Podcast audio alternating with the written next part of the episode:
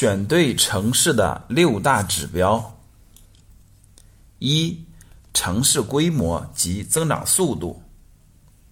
一个城市的规模代表了它吸引资源的能力和城市的管理水平。城市规模一般用 GDP 的总量来衡量。每个城市的 GDP 的总量可以通过国家统计局公布的数据来进行了解。很多人会问：大城市人口密集。生活压力大，是以以后是不是人口会流出呢？我们先来看看国外的规律，不论是美国还是日本，在城市化中后期，人口持续的向大都市聚集。美国城市化率从一九一零年达到百分之五十一点二，一九四零年达到了百分之五十六点五，与中国当前的状态比较接近。一九七零年达到百分之七十三点六，二零一零年达到百分之八十点七。一九四零年以后，人口超过一百万的美国城市，人口的数量持续增加。日本同样如此，还出现了强者愈强的状态。东京圈不断的吸纳大阪圈、名古屋圈的资源与人口。一九七三年，东京、大阪、名古屋。GDP 占日本全国的比重分别为百分之二十九点一、百分之十六点九、百分之九点四，人口分别为两千六百零七万、一千六百三十六万、九百一十八万，占比分别为百分之二十三点九、百分之十五、百分之八点四。接下来，由于东京圈收入高且经济持续的增长，东京圈的人口。继续保持净流入的状态，名古屋圈人口略有流入，大阪圈的人口基本处于净流出的状态。到二零一六年，东京、大阪、名古屋经济份额分别为百分之三十二点三、百分之十三点九、百分之九点九，分别分别比一九七三年变化为增加百分之三点二、减少百分之三点一、增加百分之零点五。人口分别为三千六百二十九万、一千八百三十一万、一千一百三十四万，占比分别为百分之二十八点六、百分之十四点四、百分之八点九，分别比一九七三年变化为增加百分之四点七、减少百分之零点六、增加百分之零点五。大城市有种种毛病，但大城市汇聚了政治、经济、文化、教育、医疗等资源。工作机会多，服务水平高，生活更方便，因此人们在权衡一番以后，综合考虑，还是源源不断的流向大都市。上海交通大学陆明教授长期研究城市化，他判断中国一线城市的人口远远没有达到天花板，人口超过一百万的城市也远远没有达到饱和的程度。很多人反对大城市扩大规模，希望能够发展中小城市。这种想法出发点是好的，因为每个省份应该差不多。但是追求不同省份 GDP 的总量均衡没有意义，也不符合规律，只会浪费资源。正确的做法是追求人均 GDP 的均衡。沿海发达城市工业和服务业有聚焦的效应，人多些也没关系。偏远的地区，如果以农业和旅游业为主，最好的发展方法是提升人均 GDP，而不是强留人。发展的理想结果是各个省份的人均 GDP 差不多，这样就实现了公平。因为不论你生活在沿海地区，还是生活在西部地区，生活的幸福感都会差不多。如果你考虑房产，越大的城市，房价就越有增长的空间。已经是一个各国验证过的普遍规律。二，人口流入，不论人们的嘴上说什么，牵涉到自身利益时，人们都会慎重的选择。越多人去的大大城市，说明它的吸引力越大，人越多，对房产的需求就会越旺盛。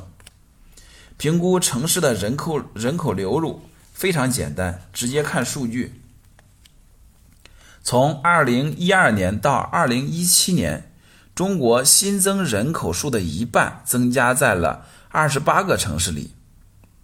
在这二十八个城市中，有十个最突出：深圳、广州、天津、重庆、北京、郑州、武汉、长沙、成都、杭州。过去五年的人口增长超过了六十万人。三，人均收入。一个城市的人均收入很重要，它既影响了人们对居住的需求，同时也是决定购买力的关键因素。衡量收入的水平可以用多个指标：人均储蓄总额代表了财富的存量。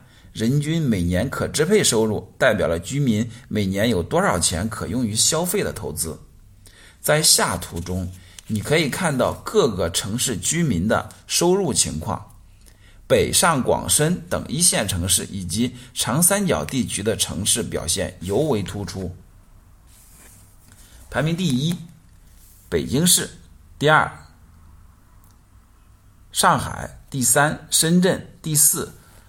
苏州第五，广州第六，杭州七，南京八，宁波九，厦门十，无锡十一，佛山十二，绍兴十三，舟山十四，东莞十五，珠海。四，财政收入，财政收入这个指标值得我们认真的了解。很多城市的财政数据一般很靠谱，真正经济好的城市，财政状况都不错。只有财政收入好，才能更多的有钱用来做基础设施的建设、搞教育、搞医疗、培训新兴行业、吸引优秀人才。五，上市公司数量。很少有人关注上市公司数量这个指标，但其实它很重要。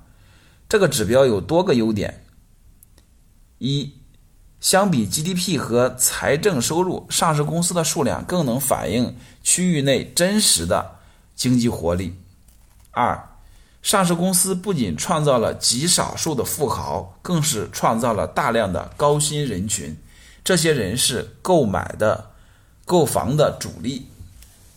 三、上市公司多的地区，法治、政策等各种环境更友好，对人才更有吸引力。以下是截至二零一八年五月万德的数据。从上面体现的是上市公司的总市值，还可以从上市公司的数量来看。拥有上市公司最多的省份是广东。截至二零一八年五月，该省的上市公司达到五百七十七家，占全国的百分之十六点四二，位居全国首位。紧随广东之后的是浙江，截止二零二零年五月三日，该省的上市公司数量达到四百二十一家，占全国的百分之十一点九八。珠三角地区、长三角地区、北京。是中国上市公司最集中的地方。珠三角地区不仅上市公司的总量有优势，而且经济的集中度也比较高。珠三角地区以深圳、广州为核心，长三角地区由上海、浙江、江苏三足鼎立。六，土地供应。以上的五个因素都是从影响房地产需求的角度出发的。另外还有一个因素决定了房地产的供给，那就是土地供应。土地供应量和房价存在着反向的关系。了解一个城市的土地供应情况，可以看出它的土地出让金收入。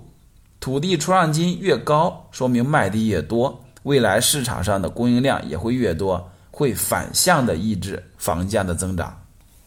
根据中国指数研究院的统计，二零一八年我国七个城市的土地出让金突破了千亿元，其中杭州收金为两千四百四十二点九亿元，高居榜首；上海收金一千九百零八点八亿元，位居第二。看到数数据，你可能会好奇，为什么深圳会排在最后面呢？这有两个原因，第一个原因是与北京、上海、广州相比，深圳的面积本来就小，可建设用地没那么多。北京的面积约为一万六千八百平方千米，上海的面积约为六千三百四十平方千米，广州的面积为七千四百三十四平方千米，深圳的面积约为一千九百九十六平方千米。如果以深圳面积作为基数，北京相当于八点五个深圳，上海相当于三个深圳，广州相当于三点五个深圳。第二个原因是深圳是。民营经济发达，拥有华为、腾讯、万科等各行业的龙头企业，财政收入主要靠税收，对土地财政的依赖性不高。